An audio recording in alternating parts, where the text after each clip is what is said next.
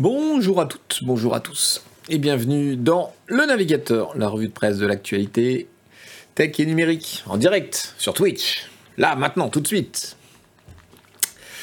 Et en replay sur YouTube et en podcast dès le lendemain. Le direct, c'est le vendredi à 11h du matin. Merci à tous d'être déjà là. Merci à Moeva d'être sur place. Merci la Rolliste, Eisenvan, Eldebaran, Magic Float, Snurf, Spirdas, Corgneux, salut à tous. Et Blob Marais, merci aussi. Et merci pour les abonnements. Merci Gundor. Merci The Penguin. Merci Général Newf. J'espère que tout le monde va bien. Ah, l'oroliste, pardon. Oh là là. Euh, merci HBK Live pour le labo aussi. Salut Social Clubs.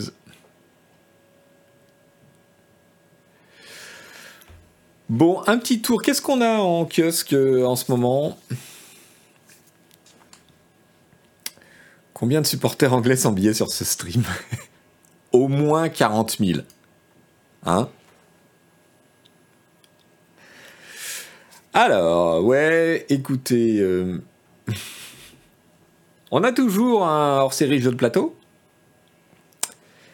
qui va quitter les kiosques euh, d'ici une petite semaine, donc dépêchez-vous si vous l'avez pas. C'était le hors-série qui faisait le point sur toutes les nouveautés présentées lors du festival de Cannes, parce que oui, le festival de Cannes, c'est aussi un festival de jeux de plateau, il n'a pas lieu en même temps que celui du cinéma. Achetez-le, il est bien. Et d'ailleurs, il y en aura peut-être un autre pour cet été, mais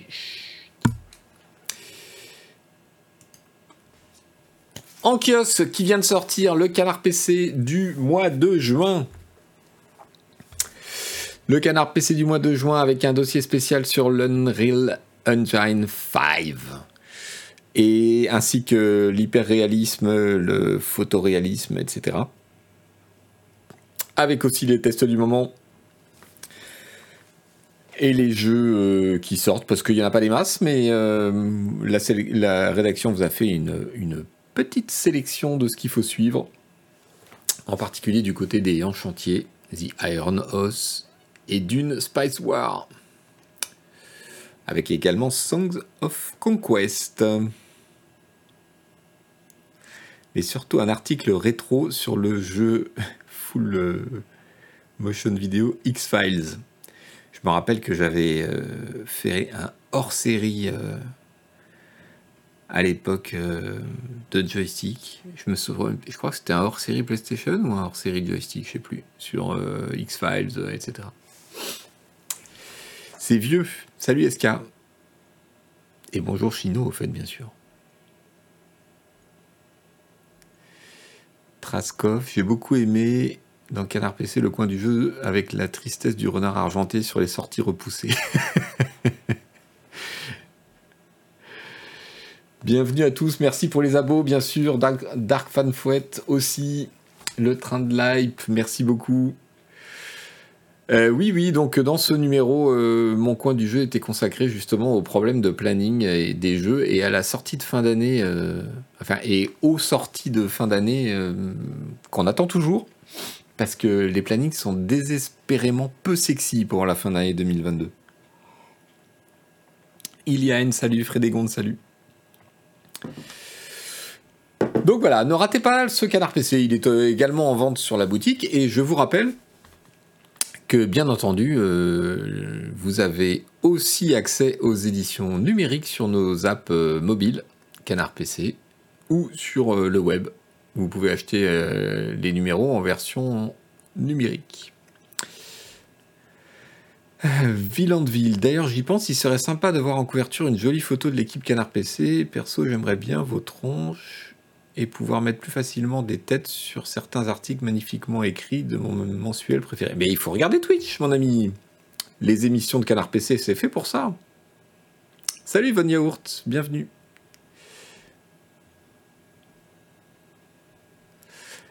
Alors, Asran qui dit Je viens de finir We Own the City, donc la nouvelle série euh, télé sur HBO de David Simon, le, de, le créateur de The Wire. Un peu déçu, j'ai pas retrouvé la maestra de The Wire ou de Trémé. Alors, ouais, c'est pas pareil. Mais déjà, c'est très court, donc c'est vachement ramassé. Mais moi, j'ai trouvé ça bien quand même. Salut Fratus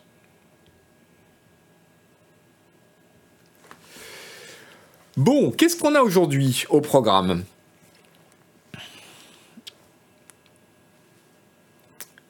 Ah, Von Yaourt n'est pas de cet avis. Il dit que We on the City, c'est le meilleur truc qu'a fait Simon depuis Génération Kill. Hmm. Il y a duel.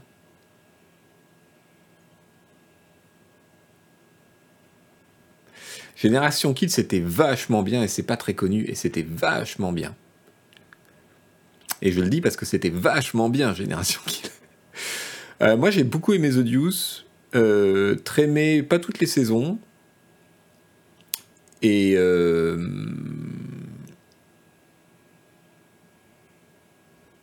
Frédégonde, je connais aucun des deux. Bah, écoute, tu fais une recherche sur Google, David Simon, série télé, et tu prends tout. Voilà, c'est simple, tu peux pas te tromper. Ben, bonjour et bon anniversaire Yvan. Comment tu sais ça toi? Show Me a Hero, c'est pas mal avec Oscar Isaac. Show Me a Hero, c'est très bien. Non, mon anniversaire, c'est l'année prochaine.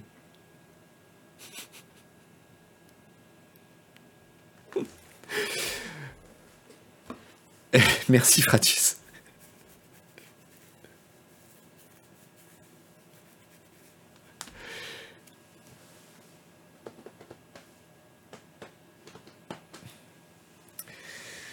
Alors, pour mon anniversaire, vous pouvez m'offrir plein d'abonnements sur Twitch.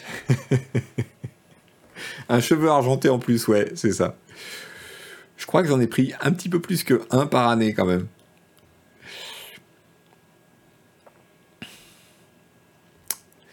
Slyben, on se connaît depuis Soleillet. Mon Dieu, quel mystère. Donc Soleillet, c'est euh, la pépinière d'entreprise dans laquelle a démarré euh, Canard PC.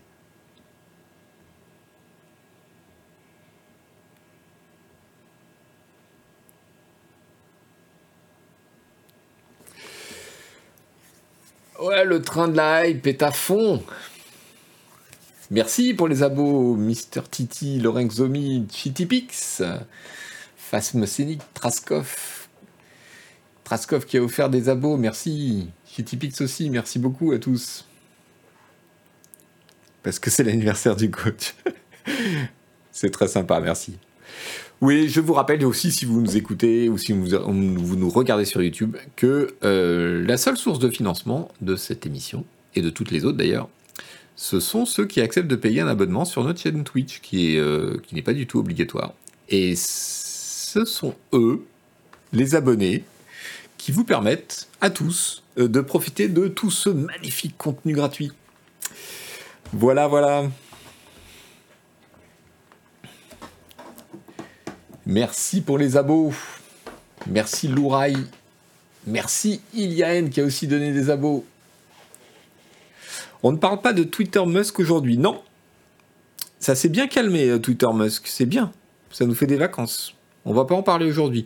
J'ai vu passer ce matin euh, l'info euh, comme quoi il avait annoncé un plan de réduction d'effectifs pour Tesla qui sentait super mal les conditions économiques de 2022, etc. Musk et le télétravail, c'est joli aussi. Oui, la semaine dernière ou en début de semaine, il avait fait, il y a des emails de Musk euh, qui ont fuité euh, euh, disant que voilà, le télétravail n'était plus acceptable et qu'il fallait que les gens se pointent au bureau, au vrai bureau, au minimum 40 heures par semaine. c'est merveilleux. L'Amérique, mes amis.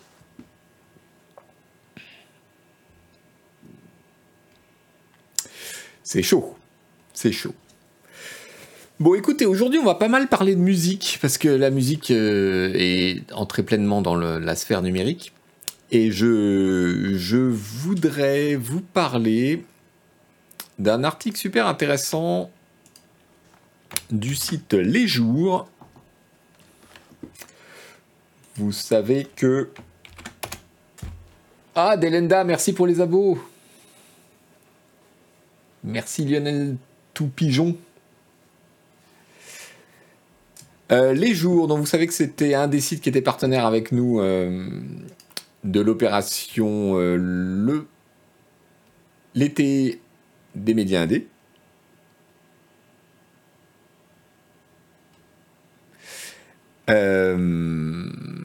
l'obsession sur le fake stream. Alors l'obsession, c'est comme ça que les jours appellent leur série d'articles. C'est comme ça que le site, le, site est construit. Et donc, euh, Sofiane Fanen euh, nous écrit une nouvelle obsession sur euh, le stream avec tout, tout le, système des trucages sur les plateformes de stream, comment les artistes eh ben, achètent des faux, des faux streams, comme il y, a des, il y a des fermes à stream pour faire monter les titres dans les, dans les tops, etc. Alors, qu'est-ce que vous racontez? Plumestein, bonjour les canards, pas moyen d'écouter l'émission au taf, mais merci pour la version podcast, c'est cool. Mais je t'en prie. Je t'en prie.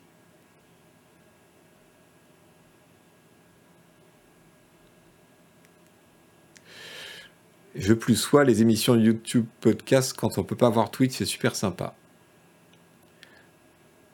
Tu nous avais recommandé Bosch, nous dit Denchard. J'ai bien aimé le début, mais quand j'ai vu que pour Connelly, il fallait qu'il y ait au moins deux ou trois tueurs en série dans ses intrigues, et que bien sûr, il faut forcément que ce soit des génies qui prévoient tout, j'ai arrêté. Alors, en fait, écoute, euh, s'il n'y a que la première saison, je crois, qui fonctionne sur un tueur, en série, et c'est pas la meilleure euh, pour Bosch. Donc, euh, je, suggère, Denchard, que tu t'y remettes, parce qu'à mon avis, ça te plairait quand même. Voilà. Salut Dieu vomi Salut Catel, 69. Euh, alors, dans l'article, donc je vous l'ai donné, mais vous avez tellement causé que le, lien est parti à l'ouest, je vous le redonne. On nous explique comment euh, les labels et les artistes en sont venus à payer pour faire partie des playlists euh, dans Spotify et dans Deezer. Euh, et donc il y a des playlists euh, faites par des utilisateurs qui ont euh, beaucoup beaucoup de succès. Par exemple, on nous cite l'exemple sur Spotify d'une playlist qui s'appelle Rap français 2022, qui est suivie par plus de 200 000 personnes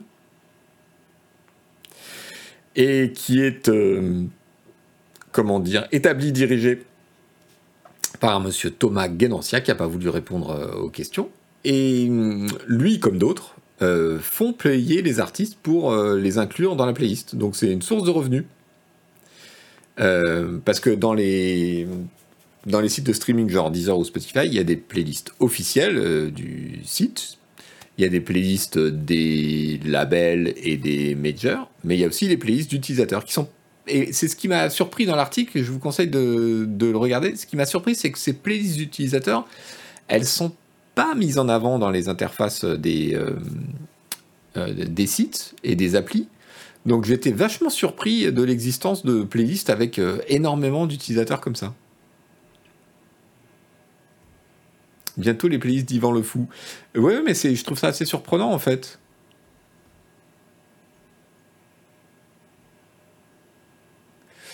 Denchar qui dit ben, l'un des showrunners de Bosch, je crois que c'est Pelicanos qui a bossé avec David Simon, donc pour moi c'est un bon signe. Non, alors c'est pas Pelicanos, mais tu as raison, le showrunner est un ancien de la bande euh, David Simon, c'est euh, Overmeyer, qui est showrunner euh, sur Bosch, et il a travaillé comme coproducteur sur, les, premières saisons de The Wire, et il est très bon, de toute évidence.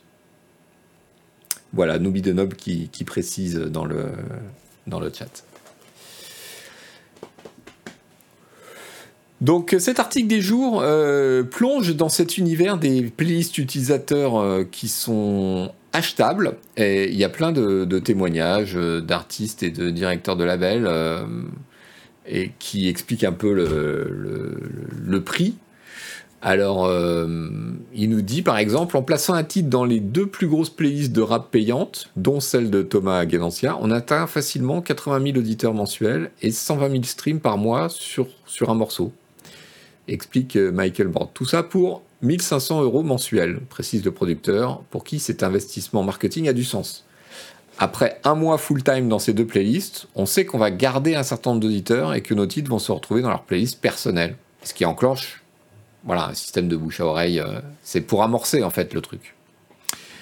Euh, c'est assez intéressant. C'est assez intéressant comme, comme truc. Alors là, c'est le troisième épisode de cette obsession. auparavant, il parlait des fermes des comptes zombies, du camouflage, des techniques des tricheurs pour faire monter les, les titres dans les plateformes. Et dans le premier hein, épisode, euh, on, s'intéressait, on en avait parlé ici dans le navigateur, je crois, euh, au fait que euh, environ 30% des écoutes des nouveautés musicales sont en fait fausses. C'est du, du gonflage, c'est des bots.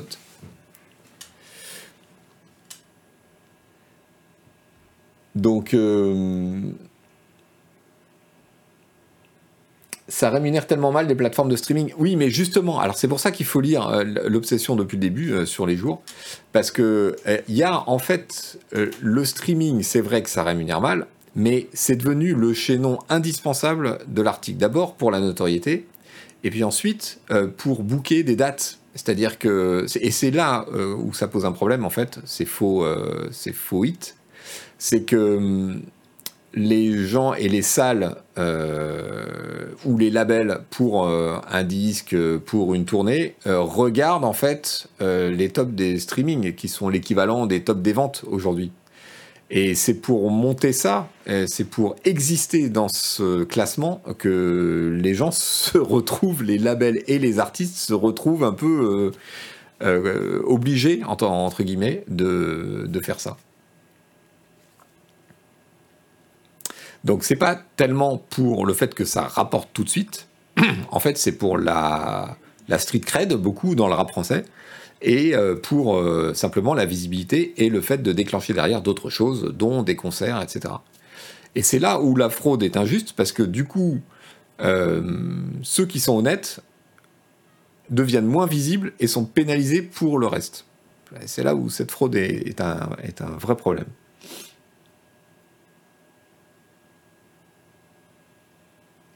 Salut tonton Yo-Yo. Donc article intéressant des jours comme il y en a beaucoup euh, sur la musique. Et puisqu'on est sur la musique, euh, on va pas mal parler de TikTok aujourd'hui. Parce qu'on n'en parle pas des masses, des masses. Salut Hollandel. Et euh, c'est une plateforme qui est en train de devenir absolument énorme et qui a pris une place dans l'industrie musicale gigantesque je vous propose cet article de NPR.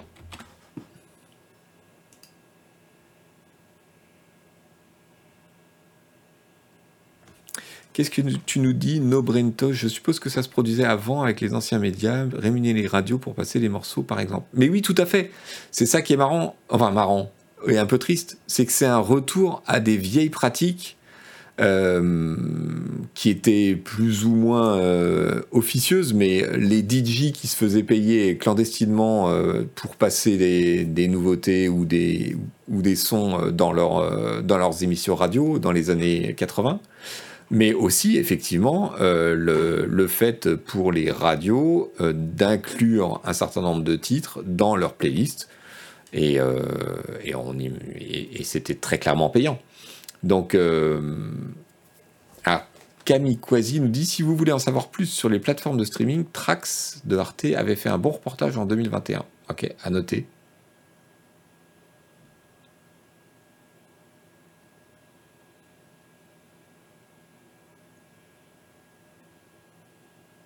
Parfois, c'était la mafia qui s'occupait de la promotion des articles. Oui, en cassant les doigts des DJ qui voulaient pas passer les disques de leurs protégés.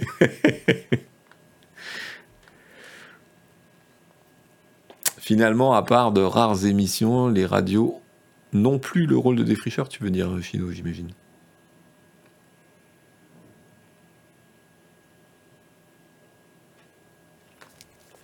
Alors, dans cet article de NPR,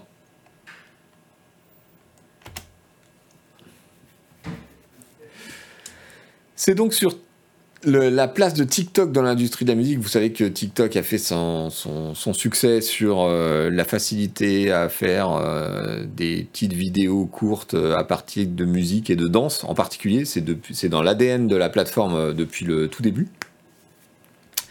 Et pour vous donner quelques chiffres, on a... Eu récemment les chiffres des, euh, monthly active users de TikTok. C'est 1,6 milliard donc d'utilisateurs actifs mensuels. Alors j'avais noté le truc, oui, c'est plus que Twitter, Snapchat et LinkedIn combinés. TikTok en, en, deux ans ou même en 18 mois a grandi d'une force, mais c'est incroyable. Salut Molkin. Bientôt des danses TikTok d'Ivan. Euh, donc 1,6 milliard d'utilisateurs actifs mensuels pour vous donner euh, euh, une autre échelle. Je suis allé chercher le, le, nombre chez Facebook. Facebook, c'est quasiment 3 milliards, 2,9. Donc TikTok est déjà à la moitié de Facebook. C'est chaud. Donc dans cet article de NPR, on nous explique comment TikTok euh, a changé la musique et comment l'industrie de la musique euh, est désormais obligée de d'en tenir compte, non seulement d'en tenir compte, mais euh, l'utilise à fond en fait.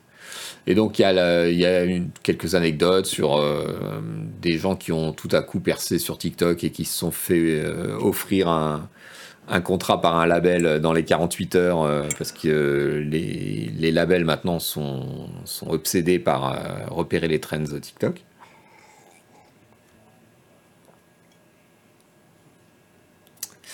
et puis il y a aussi maintenant tout ce que toute la façon dont eh bien donc TikTok fait partie des, plans euh, marketing de, de, la musique. C'est devenu euh, absolument incontournable.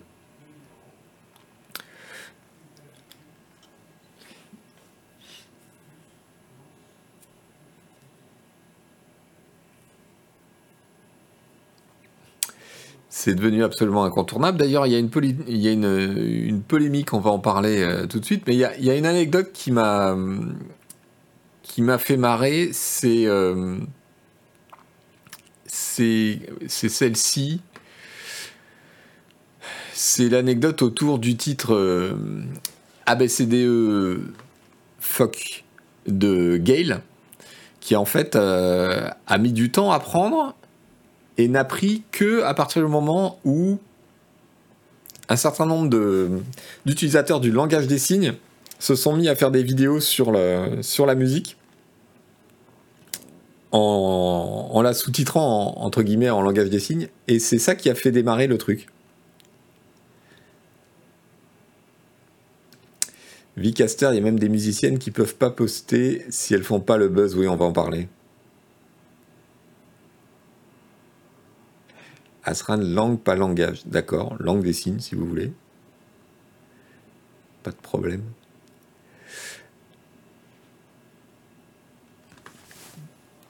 Donc, est-ce que je peux vous passer ça en coupant le son?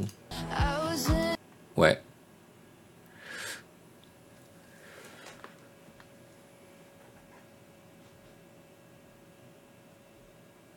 Pour percer dans la musique, il vaut mieux commencer par être influenceur, en fait, ça promet. Bah, ouais, ça a toujours été un petit peu le cas.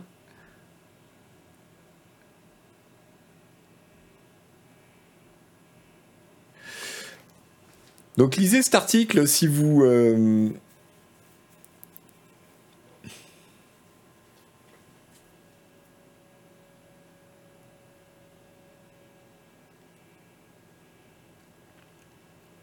lisez cet article si vous vous intéressez à la question.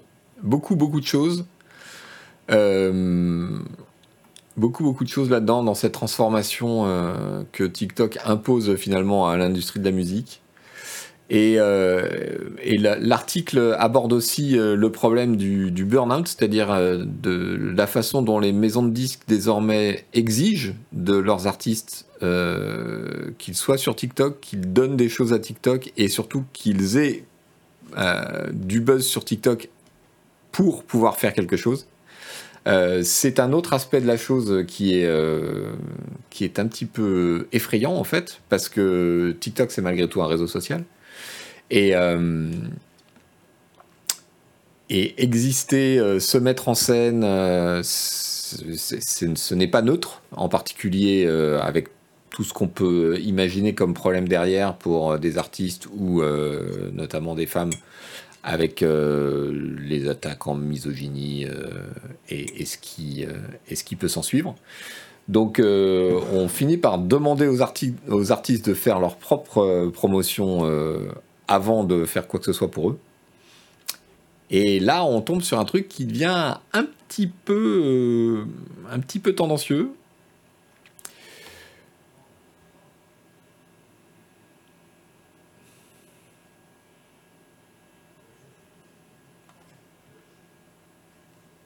Alors, je vois que j'avais un lien que je vous ai pas mis. Tenez.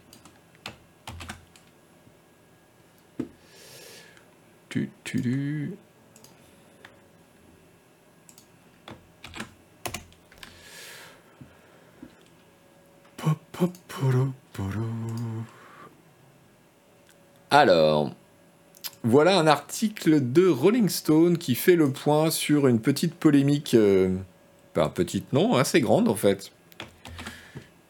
Une polémique qui a émergé justement euh, sur euh, la façon dont les maisons de disques pressureraient euh, leurs artistes pour qu'ils aient des succès sur TikTok avant de sortir leur disque.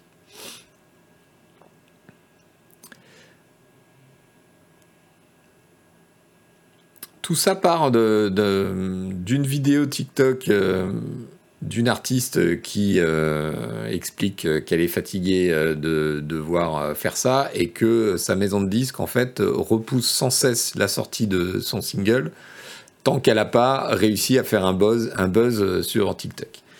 L'artiste en question, question c'est Halsey et tout ça fait un peu tsunami. Il y a beaucoup d'artistes qui se sont exprimés, alors certains avec dérision, euh, d'autres euh, de façon, euh, de façon tout à fait sérieuse. Je ne sais pas si vous aviez suivi cette polémique.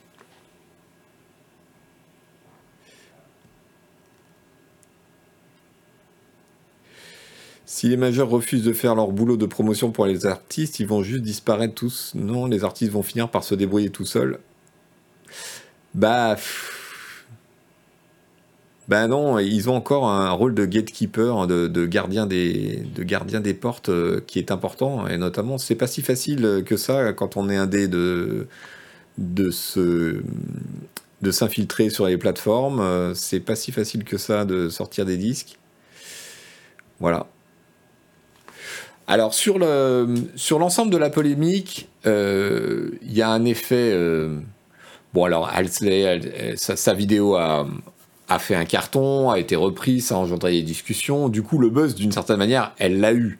Et du coup, elle a été accusée de l'avoir cherché en faisant semblant de ne pas l'avoir cherché. Je ne prends pas parti sur l'histoire. Le, fait est que, du coup, la maison de disques s'est exprimée, que bien sûr, elle allait sortir son single, etc. Mais euh, il y aurait beaucoup de choses à dire là-dessus. Euh, euh, je vous invite à, à lire le truc. C'est assez intéressant sur les, les mœurs d'aujourd'hui et les rapports euh, ben justement euh, nouveaux dans la, musique entre euh, l'artiste, la promotion corporate de la maison de disques et la promotion des réseaux sociaux qui retombe sur les épaules de l'artiste elle-même ou lui-même.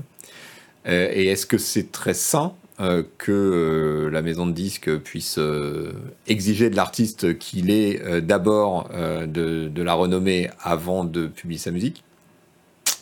Compliqué. On avait eu un petit peu le même problème dans l'industrie du jeu vidéo, je ne sais pas si vous vous souvenez, il y a quelques années, quand la, mode des.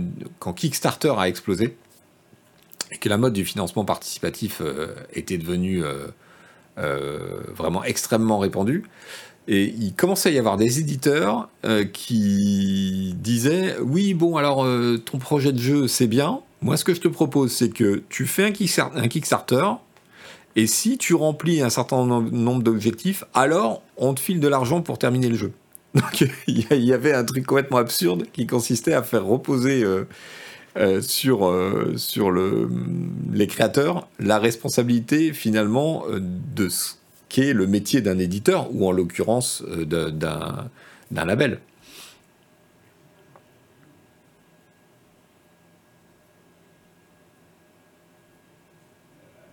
C'est le cas pour les jeux de société aujourd'hui. Oui, sauf que Grand Homme, euh, c'est vrai que le jeu de plateau et le jeu de société euh, a investi massivement les plateformes de, financement participatif, mais là, en l'occurrence, je crois qu'il y a un basculement du rapport de force. Euh, pour en avoir parlé avec certains au cours des dernières années, c'est intéressant parce que justement, il y a des indés qui sont en position de dire aux éditeurs bon bah voilà mon projet de jeu, voilà ce que je veux faire, etc. Euh, voilà combien je veux. Et si l'éditeur lui dit ah bah non, euh, c'est trop cher, ou bien j'en prends que tant, euh, l'indé est tout à fait en position, enfin certains d'entre eux, mais ils sont assez nombreux, avec la multiplication de ces moyens, de dire ok, bah pas de problème. Moi je le fais sur Kickstarter et puis et puis c'est marre. après c'est moi qui fixerai le prix des boîtes si tu veux le distribuer dans ta boutique. Donc je crois que sur le jeu de plateau, euh, l'effet est plutôt bénéfique et rééquilibre le rapport de force entre euh, les créateurs euh, de jeux et les réseaux de distribution, puisque en fait, de facto, le crowdfunding est un concurrent au réseau de distribution. Asrar, on dirait Shenmue 3, le Kickstarter qui est juste là pour rassurer l'éditeur. C'est exactement ça. Et comme le disait quelqu'un, voilà, Catel69 nous dit la campagne Kickstarter constituait une étude de marché, en fait, c'est ça aussi. Star Citizen, c'est encore un autre problème, je crois. Parce qu'il n'y a pas de question d'éditeur euh, dans l'histoire. Donc bref, on assiste dans le paysage de la musique à un truc euh, qui est bourgeonnant, euh, qui est entièrement dû à la, prédominance qu'a pris TikTok dans cet univers. je voulais aussi vous montrer le témoignage d'une autre artiste qui est assez mesuré, qui est intéressant.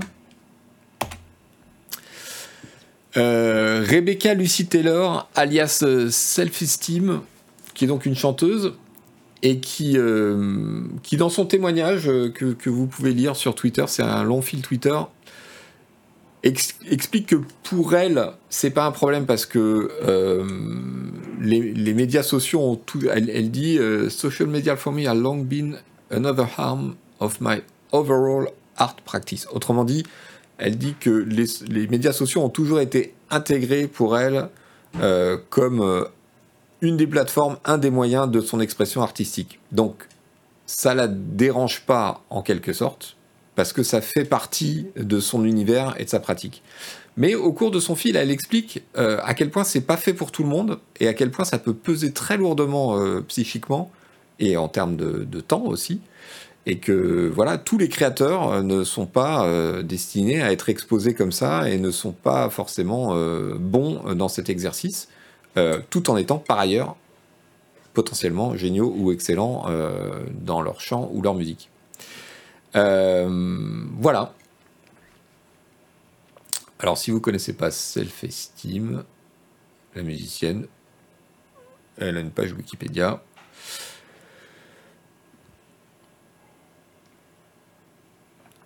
Et son euh, dernier album date de l'année dernière. Où elle a gagné un Music Award à Latitude Awards. Voilà, mais TikTok ne s'arrête pas là, figurez-vous, puisque la newsletter euh, Protocol Entertainment nous explique que, tiens, tiens, tiens, TikTok, comme Netflix, euh, s'intéresse aussi aux jeux vidéo. Molkin, au fait, coach, tu vas parler du rachat d'Electronic Arts. Euh, oui, on va en parler. Enfin, le rachat. Le, fait qu'il voudrait être acheté. À moins que j'ai raté un scoop, euh, une breaking news de ce matin.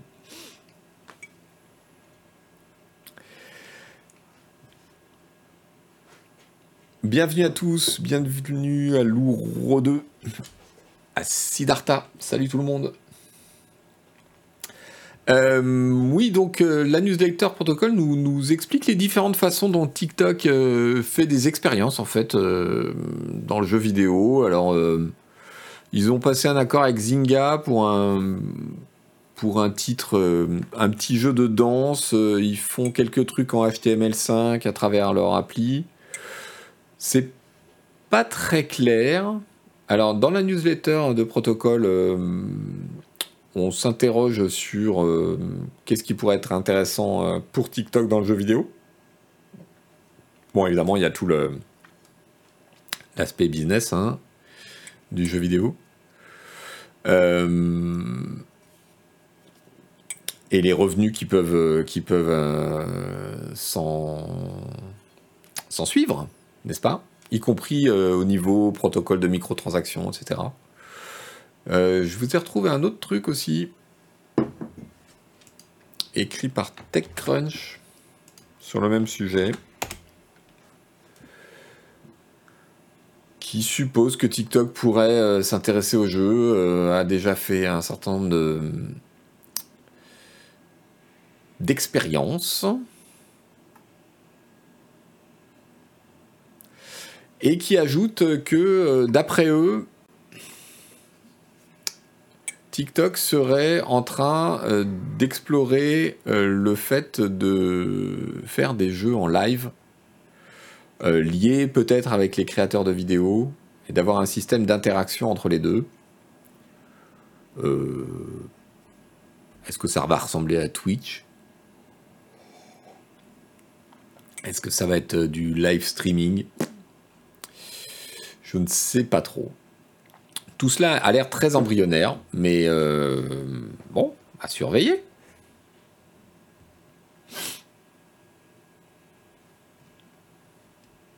Ils sont toujours pas rentables, TikTok. Euh, je n'en sais rien, Vandalers. Je sais que leur chiffre d'affaires a doublé en deux ans. Euh, c'est ByteDance, la maison mère, je crois. ça m'étonnerait qu'ils perdent de l'argent avec un truc pareil, parce que ça leur coûte rien le, le, tout, le, tout le contenu est, est créé par les utilisateurs. Donc, euh,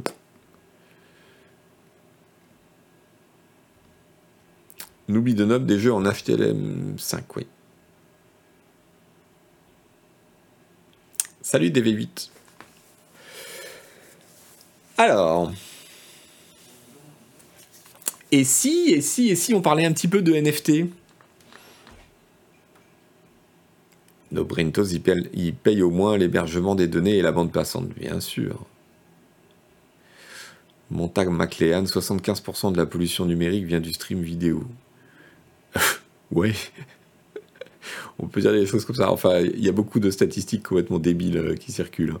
Y compris des gens qui confondent euh, bits et octets, euh, et donc qui multiplient par 8 les chiffres, et qui ne le corrigent que quelques années après dans un obscur encadré que personne ne lit. Des NFT. Allez, un truc rigolo parce que. Hein. Alors, qu'est-ce qu'on a comme truc rigolo? Bon, des gens qui se font voler leur NFT, c'est rigolo.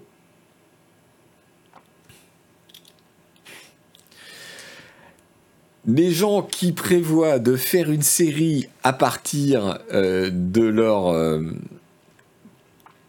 de leur euh, NFT et qui se le font piquer avant de pouvoir lancer la, la série, c'est rigolo.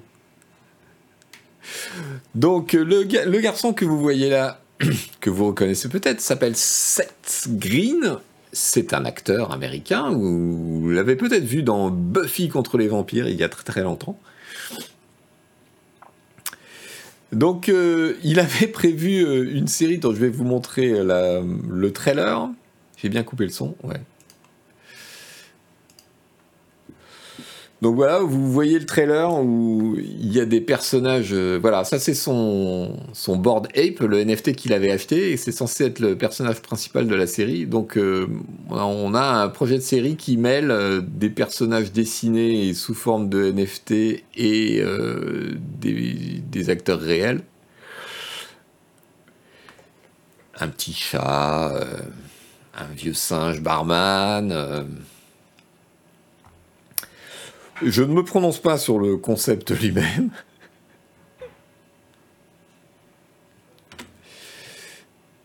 Mais le fait est qu'il est arrivé euh, quelque chose de tout à fait, euh, tout à fait déplorable à ce monsieur, c'est que euh, voilà, il, a été victime d'un piratage, d'un truc de phishing, et il s'est fait voler son, NFT avant de pouvoir lancer la série.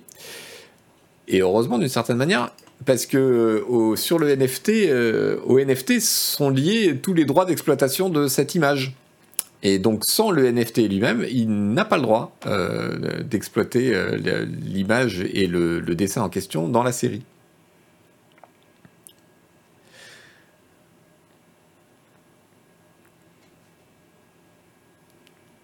Donc euh, le, gars en est réduit à supplier parce qu'il se l'est fait piquer, puis entre-temps, bon, comme ça la blockchain, il, a pu suivre, et donc il voit le nouveau propriétaire qu'il l'a peut-être euh, acheté tout à fait euh, normalement, et donc il, le supplie de, lui rendre son NFT. Le mec ne répond pas évidemment. Donc voilà, euh, ne faites pas chez vous, ne faites pas ça chez vous, c'est réservé aux professionnels.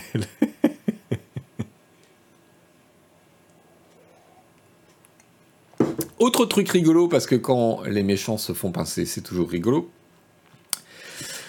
Euh, on a un cadre de euh, OpenSea, la plateforme d'échange euh, de, NFT et de la blockchain, qui est inculpé pour, différents chefs d'inculpation, d'ailleurs, par une cour, une cour de New York. L'un d'entre eux étant insider trading, donc délit d'initié, parce que elle accuse le garçon, en fait, d'avoir su à l'avance quel NFT allait faire la home, euh, allait être présenté en home euh, sur OpenSea, et donc d'avoir pu acheter euh, ces images avant, les images de ces séries avant, pour pouvoir les revendre une fois que elles avaient été exposées, en quelque sorte, et donc faire un profit. Et moi, ça me fait plaisir que les autorités se, chargent un peu de jeter un œil là-dessus, avec des, bons vieux, euh, comment dire, euh, actes d'accusation à l'ancienne, vous voyez, délit d'initié, je trouve ça très bien. Euh, il y a aussi une accusation de blanchiment d'argent dans cette histoire.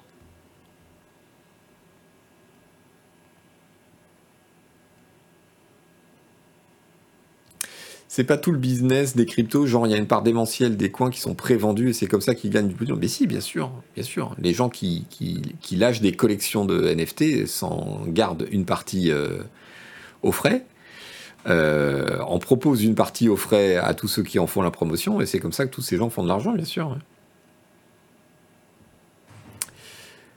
J'ai une anecdote assez rigolote encore. Alors, je vous ai pas donné le lien de l'article, je crois. Je sais plus si je vous ai donné celui de BuzzFeed pour euh, cette green. Je, le mets au cas où. Euh, j'ai une autre anecdote donc, vous disais-je, c'est celle que raconte Alex Ern, qui est le, journaliste euh, spécialisé tech du Guardian. Tenez, je vous mets le lien. Alors, Alex Ern, il lui arrive un truc assez rigolo c'est que hum, donc il écrit toute une chronique pour raconter euh, cette anecdote. En gros, euh,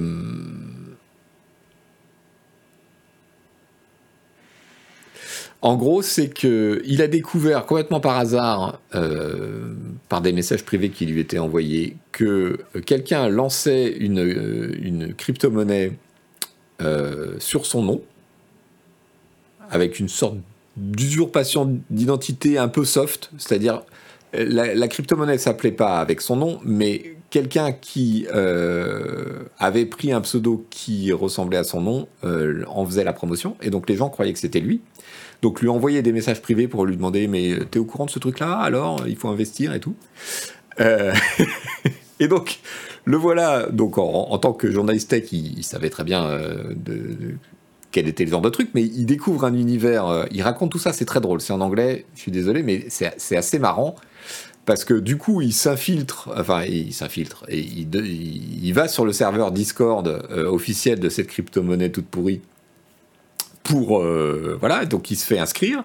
Il commence à dire euh, sur le, je vous résume le truc, hein. il commence à dire sur le Discord, ah mais non, mais moi j'ai rien à voir avec ça et tout, et donc il voit, il voit la valeur de la crypto-monnaie en question se pulvériser à terre euh, donc des gens se plaindre que ils ont un peu perdu d'argent euh, et tout ça. Euh, ils surveillent. Ils surveillent un peu du coin de l'œil le truc. Il y a des gens, y compris des gens de pays étrangers en Turquie, qui lui disent qu'ils ont perdu leurs économies avec cette histoire. donc c'est assez, assez épique comme truc. Et puis, quelques temps après, à sa grande surprise, euh, la, crypto-monnaie, qui n'a pas disparu, reprend du poil de la bête, remonte. Il se rend compte que euh, c'est un nouveau serveur Discord qui a été créé et que apparemment c'est une nouvelle, euh, tentative de, pomper le truc. Donc il y retourne, il a un peu de mal à se faire inscrire euh, sur le serveur et tout, et à sa grande surprise, quand il arrive, euh, il est acclamé. Il commence à dire non mais je voudrais vous poser des questions pour écrire un article et tous les mecs du serveur font ouais il va écrire un article c'est génial il va faire la promotion de la crypto et tout c'est super c'est fantastique et donc le mec en revient pas il explique euh, mais non en fait c'est juste que voilà c'est tout pourri votre truc Bon, il faut vraiment lire l'histoire, c'est extraordinaire. Et ça se, ça se conclut euh, par une sorte de, philosophie. Euh. En fait, il se rend compte, et il faut qu'on s'en rende tous compte, mais il y a certains d'entre nous qui s'en rendent compte depuis un moment maintenant, c'est que tous les gens qui mettent de l'argent là-dedans savent très bien que c'est des arnaques et que c'est du vent. C'est juste que ils veulent miser sur l'arnaque qui va fonctionner. Donc personne n'est surpris que ce soit n'importe quoi, que ça repose sur rien, que ça s'écroule. C'est pas une surprise. C'est juste qu'ils veulent miser sur le truc qui va marcher. Voilà, c'est. Aucun, aucune des personnes euh, en question dans l'histoire n'a d'illusion sur la valeur ou le. Et même le gars euh, qui, a donc euh, un peu usurpé son identité est très vexé qu'on le, qu'on le traite d'escroc. parce que il, répond Mais non, mais ma blockchain elle est valide, il euh, n'y a pas de, j'ai pas hacké le code, il y a pas de, c'est juste que oui, oui, mais c'est une NFT, enfin c'est une crypto. Euh, en soi, c'est une escroquerie, mais ça, ça fait pas partie du paysage. Donc euh, c'est fabuleux. Si vous lisez l'anglais, franchement, lisez ce récit, c'est extraordinaire. Ça parle de, de de Discord, de chaînes Telegram, de, gens avec qui il essaye d'interagir pour expliquer. Euh, voilà. Une très bonne, très bonne anecdote et très révélatrice de, cette fièvre et de ce milieu hyper zarbe, quoi. Exactement, Rabbitman. J'escroque les gens honnêtement, moi.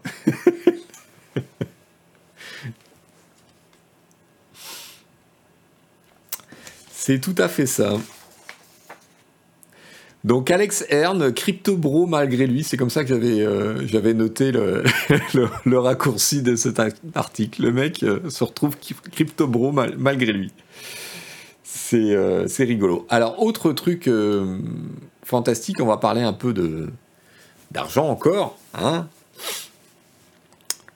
Yann Light qui nous dit J'adore l'excuse du développeur d'avoir utilisé le terme Guardian. Oui, alors il y a tout un truc sur l'usurpation d'identité quand il discute avec le mec euh, disant Mais quand même, t'as pris mon nom, euh, tu, parles du Guardian, le journal pour lequel j'écris. Euh. Et le mec dit Ah non, mais Guardian, moi, pour moi, ça voulait dire gardien. Les mecs sont d'une mauvaise foi totale. C'est fantastique. Lord Desire, Lord Disease, merci beaucoup pour l'abo. Merci Salto Roin aussi. Euh, un petit fil Twitter de Anthony Mansuy que je vous recommande. Donc Anthony Mansuy, il a écrit un bouquin qui s'appelle Les Dissidents, qui est sorti il n'y a pas très longtemps, il y a quelques, il y a quelques semaines. Oui, deux semaines, je crois. sur les réseaux de désinformation, etc. Et il fait un long, il fait un long fil Twitter sur euh, une partie de son enquête, un, des chapitres de son livre, où euh, il a mis en exergue le fait que un seul mec était responsable de dizaines et de dizaines de sites euh, de désinformation complètement extravagants. Donc il raconte dans son, dans son fil Twitter le un média qui, s'est appelé Le Grand Réveil, qui a eu euh, jusqu'à 40 000 followers sur Instagram, 120 euh, 000 sur Telegram et qui raconte absolument n'importe quoi avec des relents un peu antisémites et tout. Euh, il a cherché à savoir qui était derrière et en, cherchant ça, il a ouvert une espèce de boîte de Pandore parce qu'il s'est rendu compte que c'était une seule personne, graphiste de formation, qui multipliait les sites euh, de désinformation, euh, anti-vax, enfin tous les, toutes les tendances du moment, sans, euh, sans savoir vraiment s'il croyait à ce qu'il disait, mais il a enchaîné les, les, pages et il a découvert des tas de, de, trucs qui avaient un nombre de followers ahurissant. Il montre aussi, il montre aussi comment les, les, enfin, les organisateurs de ces pages se, se poussent entre eux. Et il y a un effet, euh, en fait, euh, vertueux pour eux euh, de se mettre en scène les uns les autres. Et ils poussent leur communauté et ça renforce l'ensemble. C'est pour ça que les complotistes pensent qu'il y a quelques personnes seulement qui dirigent le monde en secret. C'est ce qui se passe dans leur mouvement. Molkin, t'as super raison, j'avais même pas fait le rapprochement. C'est exactement ça. C'est absolument ça. Il saute aux sources entre eux, ouais. Salut Yolix25. Donc c'est très intéressant de suivre son fil, c'est en français, euh, c'est facile d'accès. Euh, il fait référence à un article plus ancien des décodeurs du monde qui date d'il y a quelques années, que je vous mets aussi, qui s'était intéressé à une autre personnalité, euh, un Français également, qui avait lui aussi lancé des dizaines de sites de médias, qui s'appelait Johan Fakra.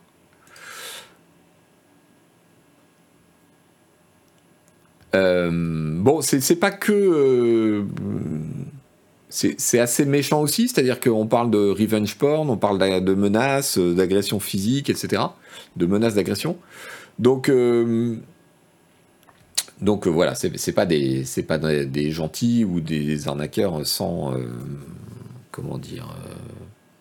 ouais, de gentils arnaqueurs, quoi. C'est assez grave ce qui se passe derrière. alors le chat me dit Mister Titi 3000 et quelqu'un d'autre euh, qu'il y a une longue interview de lui sur Blast. Ok, que j'ai pas que j'ai pas cherché, que j'ai pas trouvé donc. Bref, euh, à lire si vous vous intéressez euh, à cette question. Les deux articles. Celui du Monde qui date de 2018, qui est un article des décodeurs, qui est en accès libre, je crois, et, ce fil Twitter d'Anthony suit et de son bouquin je voudrais vous signaler une super idée que j'ai trouvée complètement par hasard. Ce tweet.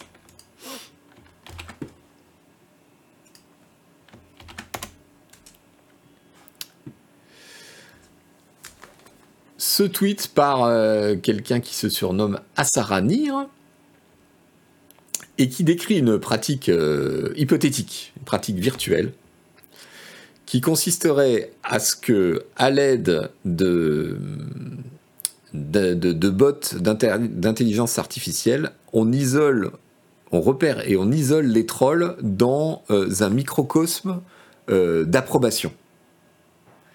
Euh, c'est-à-dire que les trolls seraient repérés et au bout d'un moment, y, ils seraient isolés, leur message ne serait plus visible des autres utilisateurs, des, des, forums ou et des bots passeraient leur temps à, lui, à leur répondre aux trolls en disant mais oui tu as raison, euh, c'est super ce que tu dis, etc. C'est différent du shadowban, c'est-à-dire que le, le, troll ne parle pas dans le vide, on lui répond, simplement ce sont des bots qui ne font que l'approuver.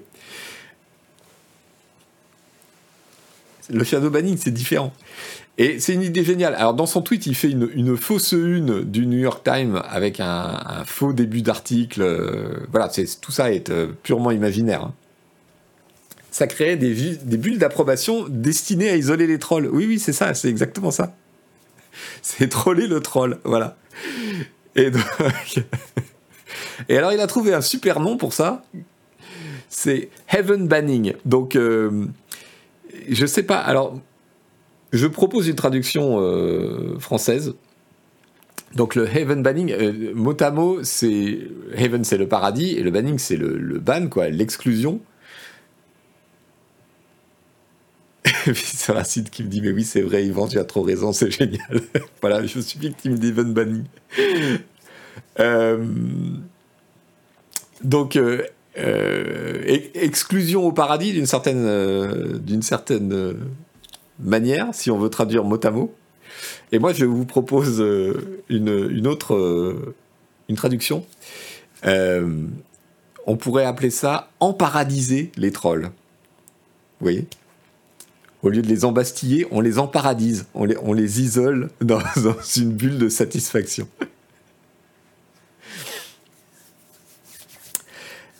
c'est très drôle je ne sais pas si c'est faisable, mais d'après lui, euh, avec les modèles actuels d'intelligence artificielle, euh, c'est faisable ou on n'y est pas loin. Les trolls directs à la maternelle, oui, c'est ça. Salut Subakushla, désolé euh, de ta déception, ce n'est pas Diablo, c'est El Navigatore. Bon voilà, un petit, un petit sourire contre les trolls. Qu'est-ce que j'ai à vous proposer? Ah oui, une anecdote qui m'a été euh, suggérée, rapportée par euh, Denis Denis, que je vous conseille.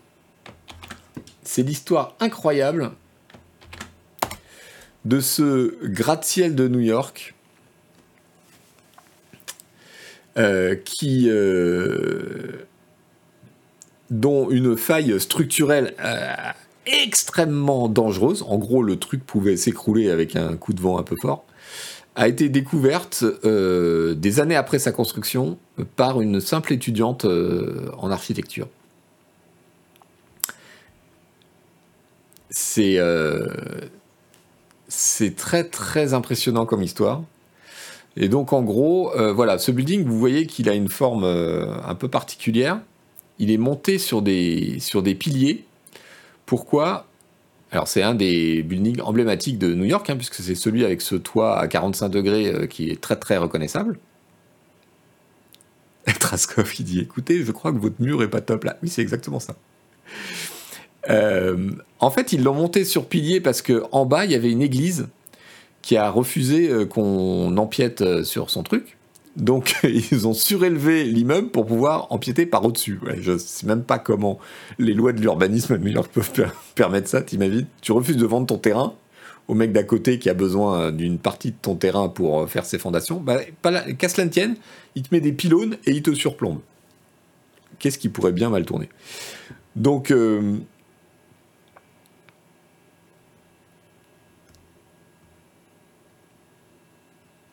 un gratte-ciel sur pilotis de base, tu te dis que l'idée est géniale. Ouais, mais oui, non, mais bon, c'est spectaculaire. Vous avez vu la taille du bousin, quoi. Et donc, euh, bon, y a le, fil Twitter explique comment tout ça est possible grâce à des chevrons qui déportent euh, le poids de l'immeuble sur le pilier central, etc., etc. Je vous, euh, je vous passe le détail, mais en gros, hum, ce qui s'est passé, c'est que plusieurs années après la construction du, truc, il y a une étudiante en architecture qui cherchait un sujet de thèse ou de mémoire ou quoi, euh, qui a regardé euh, les, plans et les blueprints de l'immeuble et qui a contacté le cabinet d'archi en envoyant un truc en disant écoutez, je sais pas, je me trompe peut-être, mais il me semble que vous avez oublié un paramètre. Et le paramètre en question, c'était euh, qu'ils avaient pris en compte le vent perpendiculaire à la structure, mais pas le vent euh, d'angle. Panique au sein du cabinet d'architecture, qui est, comme vous l'imaginez, euh, un, truc énorme, très célèbre, etc. Qui se refait les calculs et se rend compte que, ouais, il suffit d'un ouragan même pas ouf euh, pour euh, causer euh, des, sérieux, sérieux dommages au truc. Sauf que, et justement, il se trouve qu'à un moment, il y a un ouragan qui est prévu pour arriver sur New York et qui leur fait prendre conscience que, ben, ouais, le danger est réel en fait. Donc, le, vraiment, lisez le fil, mais ça, ça explique comment euh, ils ont dû discuter avec le promoteur de l'immeuble pour le, le convaincre euh, de faire euh, les, les réparations qui s'imposaient, parce qu'en fait, il y a un système de joints qu'on pouvait moderniser et qui permettait de contrer la faiblesse. Comment ils ont fait tout ça en, en scred, comment ils ont fait signer des, des trucs de non-divulgation à tout le monde, etc. etc. Et finalement, le, pire dans l'histoire, c'est que l'étudiante euh, en archi n'a même pas été au courant qu'elle avait, déclenché tout ça. Ils lui ont jamais répondu. Ils ont fait tout ça en secret. Elle ne l'a découvert que plus tard, dans un article de presse, où elle s'est dit, mais en fait, euh, c'est moi qui avais envoyé euh, ce truc-là. Une histoire absolument ahurissante. À lire franchement à lire si vous vous intéressez à n'importe qui, même si on s'intéresse pas à l'architecture, c'est une histoire fabuleuse.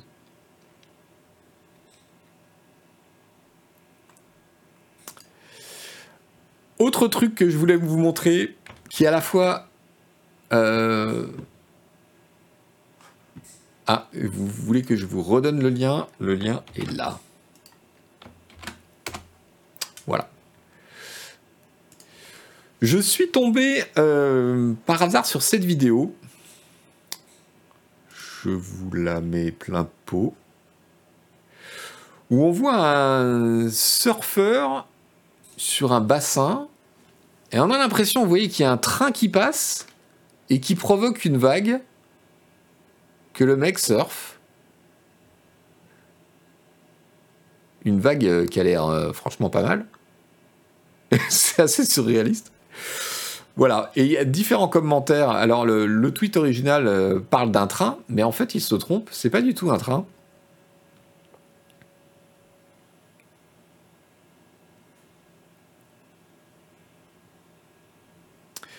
Hollandale, c'est peut-être super old, moi je l'ai découvert récemment. Euh, en l'occurrence, ce, tweet date de mai 2002. C'est pas un bateau, figurez-vous que c'est euh, une vague artificielle totalement euh, faite pour. Salut Ronsard 84.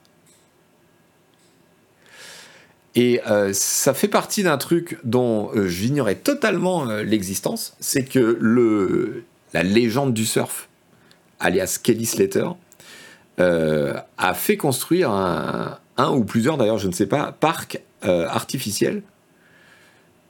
Il, a, il a fait des recherches avec des ingénieurs, etc., pour trouver une machine capable de faire la vague parfaite, c'est-à-dire toujours la même, parfaitement euh, euh,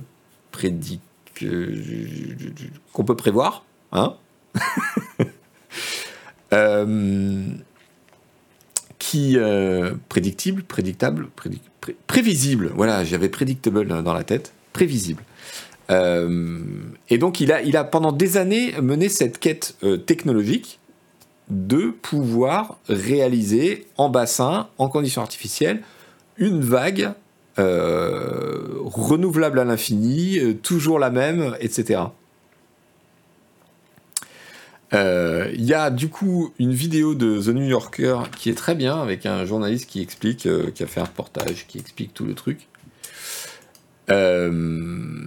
donc qui part évidemment de cette ce film euh, culte euh, The Endless Summer, de la légende qu'est euh, Kelly Slater, c'est lui. et qui raconte toute sa, quête pour trouver le meilleur moyen de faire cette vague. Et comment ils ont fini par mettre au point un parc avec des, vagues artificielles. Ça coûte la peau des fesses, évidemment. Hein. Dont est extrait, voilà, c'est ça, la vague. Et je vous laisse découvrir la vidéo, elle est intéressante. Euh, voilà à quoi ça ressemble. La vague perpétuelle.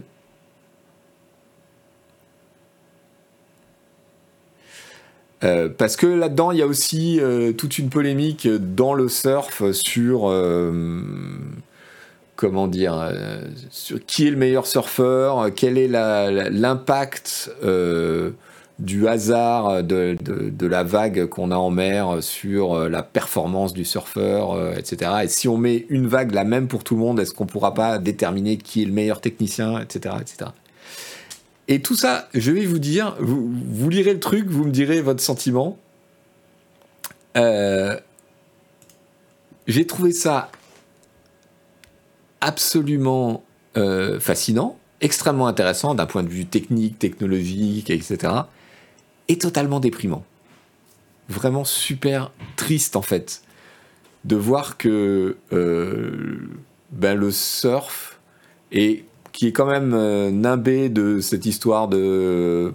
Alors moi, je, je pratique pas, hein, donc je m'en fais peut-être un, euh, comment dire, un truc qui n'existe pas, mais pour moi, c'est quand même euh, le plein air, le contact avec la nature et le rapport avec euh, la mer, le, fait qu'elle soit pas prévisible, que les vagues sont jamais les mêmes, et c'est justement ça qui est intéressant.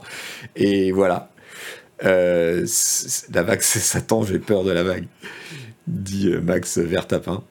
L'idée de chasser une vague, l'idée de, aussi d'attendre, de, d'avoir ce, cette, euh, cette expérience, cette connaissance, de savoir la vague qui se forme, est-ce qu'elle va être bien ou pas, est-ce que je me lance sur celle-là ou pas.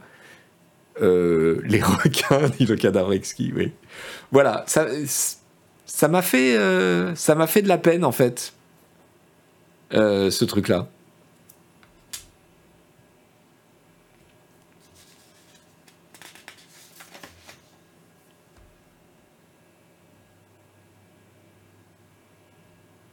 Je savais qu'il y a un fond Point Break dans l'âme du coach Traskov, mais oui, tu, touches un point sensible. J'ai adoré Point Break. Il paraît que ça a très très mal vieilli, que c'est irregardable aujourd'hui.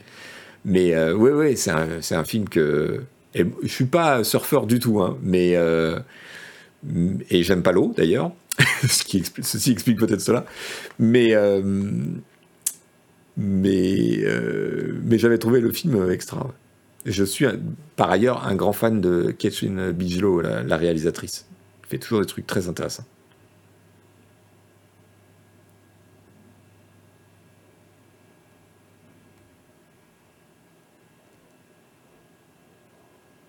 Il n'aime l'eau que dans le pastis, dit Yaka Denis Denis. C'est pas vraiment ça l'histoire, mais. La piscine, c'est différent. Si c'est ma piscine, euh, ça va.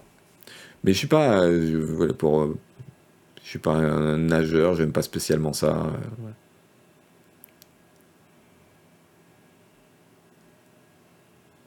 C'est la performance de Kinou qui a surtout mal vieilli, dit conflit de canard. Ben, je sais pas, j'ai pas revu. Ouais, c'est lui qui est mauvais en fait?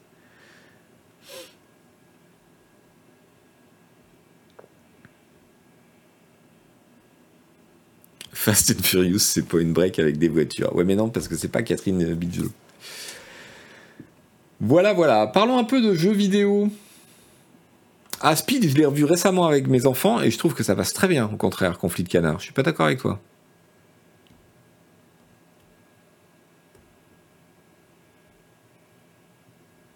Le surf, c'est un milieu très fermé, très difficile à intégrer pour les débutants, une hiérarchie dictée par la loi du plus fort, la priorité sur les vagues, les conflits permanents. Oui, The Citron, c'est ce qu'on lit beaucoup. Euh,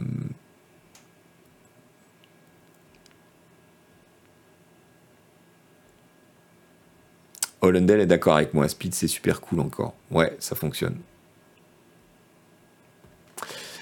Euh, parlons un peu de jeux vidéo. Alors, quelqu'un le signalait dans le chat, il y a eu une série d'articles et de rumeurs. Je vous propose celui-ci, mais en gros, qui explique que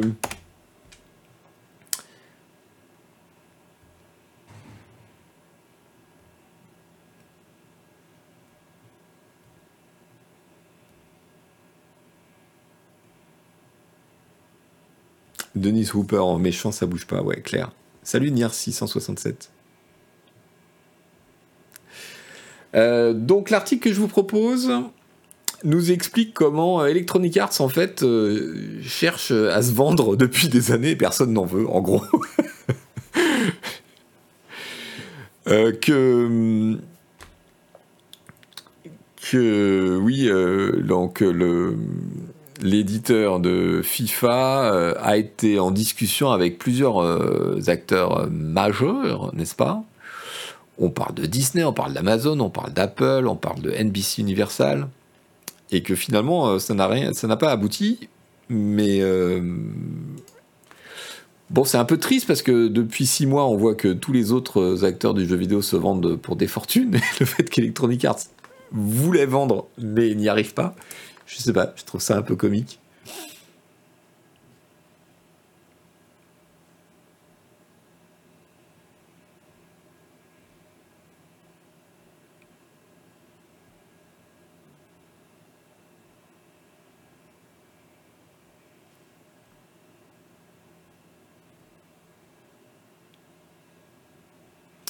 Oui, zéro. Alors, dans le chat, la discussion continue sur Bigelow et, notamment sur euh, Zero Dark Thirty, euh, son film sur la, traque et l'assassinat de.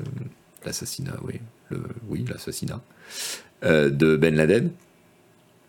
Et toutes les polémiques qui, qui s'en sont suivies, et notamment sur le fait que le film était. comment dire, complaisant avec la torture et laisser entendre que la torture avait donné des renseignements importants dans l'histoire. Euh, le film est tiré d'un bouquin, euh, sauf erreur de ma part. Euh, mais ouais, je trouve que le film est, finalement plus nuancé que les, que les critiques ne l'ont ne l'ont laissé entendre, j'ai l'impression. Mais bon, après, voilà. J'ai pas vu Détroit.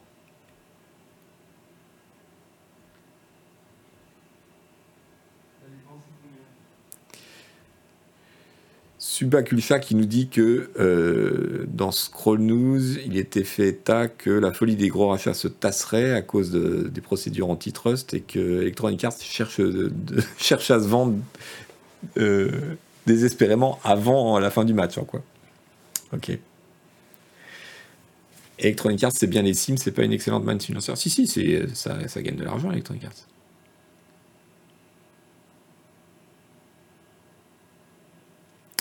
Salut, PR Calice. Voilà, donc ça c'est une petite anecdote sur le jeu vidéo. Euh, un autre truc euh, que moi j'ignorais, je ne sais pas si vous le saviez dans le chat, savez-vous que Pong, donc euh, un des premiers jeux vidéo, sinon le premier, n'était pas en fait programmé? C'est pas un programme. C'est ça. C'est que du circuit hardware. Pong. Tout les comportements dans le jeu sont simulés euh, sur circuit électronique. Euh, électronique old school, ouais.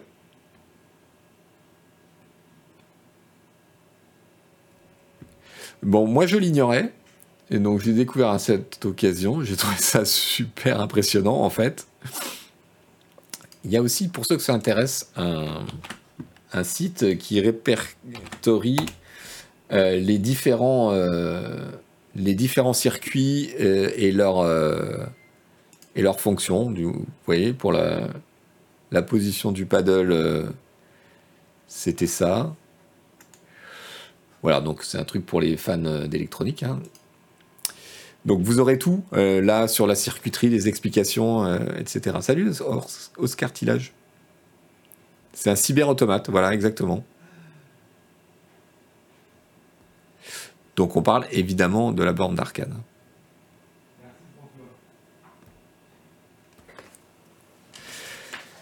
Euh, midi et midi et quart, on arrive à l'heure. Euh, on arrive à l'heure des bonbons, les gars.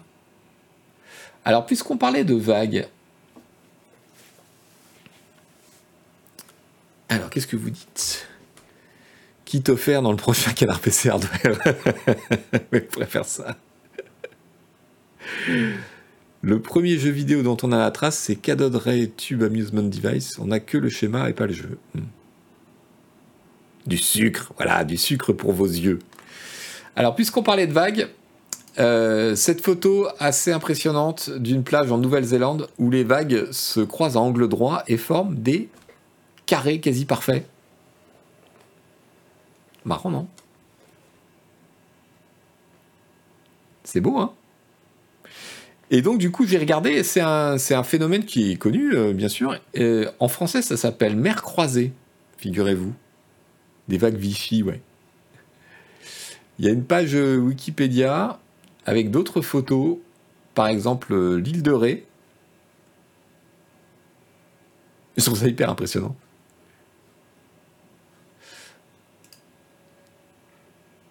Vous voyez, on voit les, quadrillages là, près de, près du, au Portugal, près de Lisbonne. Euh,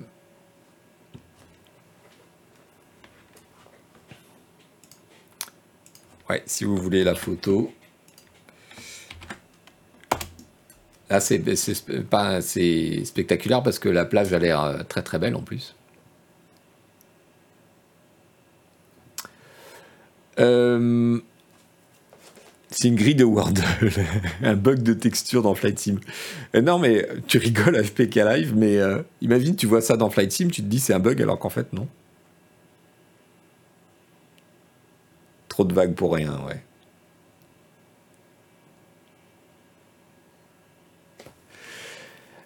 Euh, ceci, qui est beaucoup moins marrant, euh, donc euh, c'est au Guatemala. une des rivières les plus polluées au monde. Il y a une équipe de chercheurs et d'écologistes qui cherchent à comment dire Donc c'est un c'est un rio, c'est un ravin où il y a une rivière qui parfois est en crue euh, spectaculaire quand, euh, quand les pluies euh, en amont sont importantes. Et quand elle est en crue, cette rivière ramasse tellement d'ordures que ça provoque un espèce de tsunami de plastoc. et quand je dis tsunami de plastoc, c'est vraiment ça. Et donc il y a des gens qui essayent de mettre au point des systèmes pour filtrer un minimum ce plastique euh, afin qu'il aille pas directement dans, la flotte en fait. Le truc, non mais le truc c'est l'angoisse. Non mais regardez-moi ça. C'est juste l'angoisse. Vous voyez cette masse de trucs? Donc leur système, bah, c'est tout con, c'est des grillages euh, qui font comme une sorte de filtre. Mais vous allez voir la masse d'ordures qui s'amène et le grillage, malgré euh, les renforts que vous pouvez voir, euh, les filins, les poteaux, euh, les machins, bah, le grillage va pas tenir très longtemps, quoi. C'est crado, ouais, on peut dire ça, ouais. On peut dire ça, c'est crado.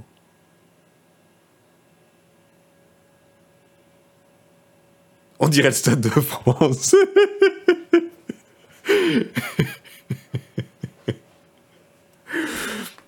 Ils sont amers tes bonbons aujourd'hui. Ouais, non, on finira sur un truc plus sympa, vous inquiétez pas. Alors au début, ils sont très contents. Ouais, ça marche, regardez, on les retient et tout. Et en fait, non, assez rapidement, euh, assez rapidement, euh, il y, a des, trous et des fuites et, euh, et le système, bon, bah, il part un peu en, quenouille. Mais vous voyez la masse de trucs là? Voilà, là, il commence à se rendre compte qu'il y a des trous dans son histoire. Parce que forcément, la, puissance de la rivière en crue, non mais vous avez vu ce truc? C'est ouf quand même. Hein. voilà, donc là, les trucs pètent et on voit... Euh, euh, donc pour vous dire à quel où on en est dans certains endroits du monde, c'est un enfer, oui. Et ne croyez pas que c'est que euh, en Amérique centrale ou en Amérique du Sud, parce que du coup, en cherchant, j'ai trouvé un reportage, je crois que c'est la télévision serbe euh, qui montre que sur certaines euh, vallées euh, de fleuves ou de rivières des Balkans, et en particulier là où il y a des barrages et où on souhaite multiplier les barrages électriques. Alors là, on vous montre la rivière en question, qui s'appelle la Drina. Et eh ben, c'est pas tellement mieux, hein, en vrai, en Europe. Vous voyez, c'est à 200 bornes de l'Italie. On n'est pas au Guatemala. Et regardez-moi cette masse de trucs stockés, dégueux. Vous voyez le, voyez le, le bail là? C'est juste fou quoi. Ouais, on parlait de l'océan de plastique, etc. Mais ouais, c'est pas qu'au milieu de la mer. Hein. C'est aussi chez nous.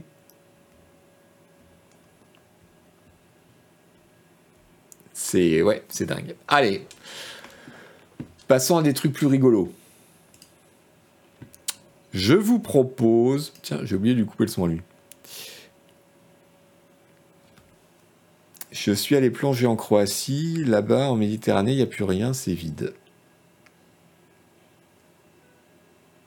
La beauté des fjords, ouais. Ça, c'est pas les fjords parce que c'est en, en, Bosnie, en Serbie, mais. Cet homme, cet homme a deux sachets de dés. Il en a beaucoup des dés. Il va faire un dessin pour vous. Beaucoup, beaucoup de. Un petit peu plus que Cannes. Pas tant que ça, mais un peu plus que Cannes quand même.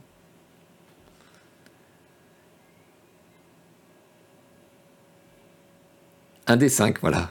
Un dessin.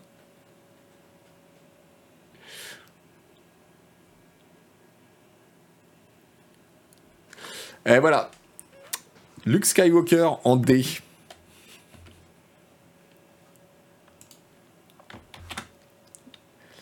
L'histoire ne dit pas ce qu'il fait de tous ces dés après coup. oui, c'est ce que dit le chat. Devinez où finiront tous ces dés.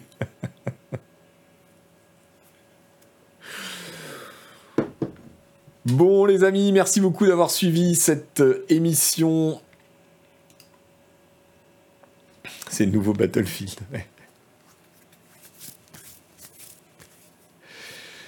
Use the dice, Luke. Merci à tous. Euh, je vous quitte sur une vidéo mignonne parce que hein, il faut bien. Regardez ça. C'est beau. C'est un chat qui prend son pied au milieu des poussins.